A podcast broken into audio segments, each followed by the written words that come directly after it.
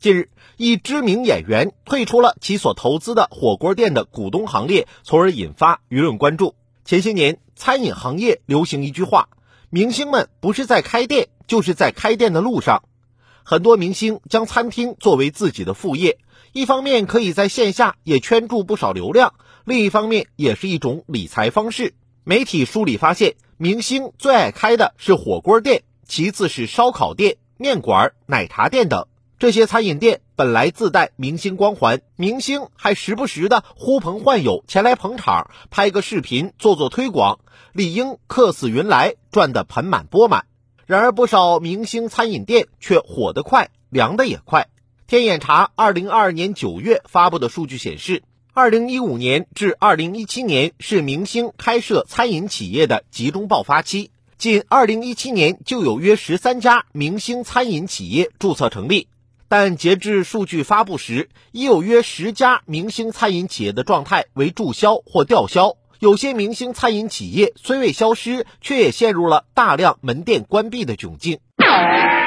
缘何如此？纵观明星开店翻车案例，不难发现，一美难以遮百丑。不少明星餐饮企业曾被爆出食品安全问题，有的被曝以牛血冒充鸭血。有的被质疑使用合成肉来欺骗消费者，还有的被投诉火锅汤菜中有苍蝇，卫生状况不佳，管理服务问题等也成为顽疾。有的明星餐厅被指店面装修涉嫌抄袭，有的明星餐饮企业的加盟店被曝连经营许可证都没办，还有的明星火锅店出现天花板砸到锅底中，致顾客脸部被烫伤。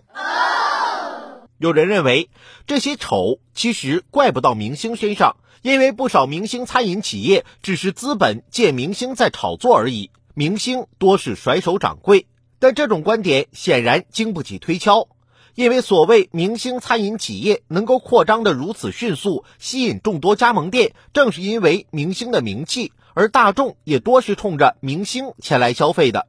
因此，对开餐厅一事，明星当更加谨慎。要爱惜自己的羽毛。对于餐饮企业来说，则当明白一点：无论是加盟明星餐饮企业也好，还是请明星来代言也罢，明星光环只能带来短时流量。光顾着追求流量，而在食品安全、管理、口味、服务等方面大意失荆州，是舍本逐末。要将短时流量变为长久销量，必须走出唯流量。回归本源，顺应消费者需求，在食品安全上做加法，在管理上做优化，在口味上做文章，在服务上花心思，如此方能让明星之美与食物之美美美与共。